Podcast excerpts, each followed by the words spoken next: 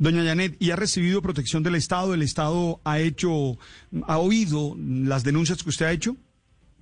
Sí, eh, yo hoy puedo decir que después de, de, un tiempo para acá, porque yo, yo no sé si al país le vaya a generar alguna molestia lo que voy a decir, pero yo soy una convencida que las cosas buenas hay que decirlas y hay que reconocerlas. Entonces yo, este gobierno me ha apoyado, este gobierno ha estado ahí, por lo menos me ha escuchado. Entonces, ¿qué ha pasado? Eh, el alto comisionado para la paz, el doctor Miguel Ceballos, por Fondo Paz, eh, la Fundación Mujer con Valor le presentó un proyecto con el tema de reclutamiento forzado a niños, niñas, jóvenes y adolescentes y no dudó en aprobarlo. Ah, que los recursos son pocos, eso es verdad, pero por lo menos no dicen que no.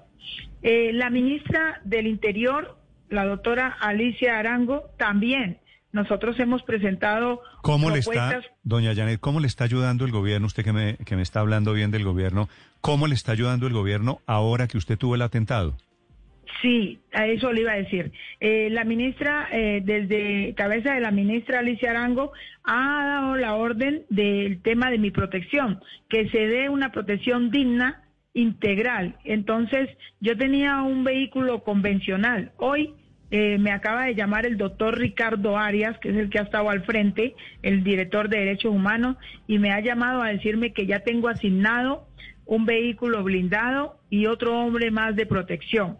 Eso para mí eh, es bueno porque no he tenido que salir a sufrir y chévere que, que estén tratando de prevenir que algo me pase. Ah, que eso no me va a salvar, puede ser que no, pero por lo menos eh, mitiga un poquito eh, eh, todo este dolor y esta preocupación que se tiene.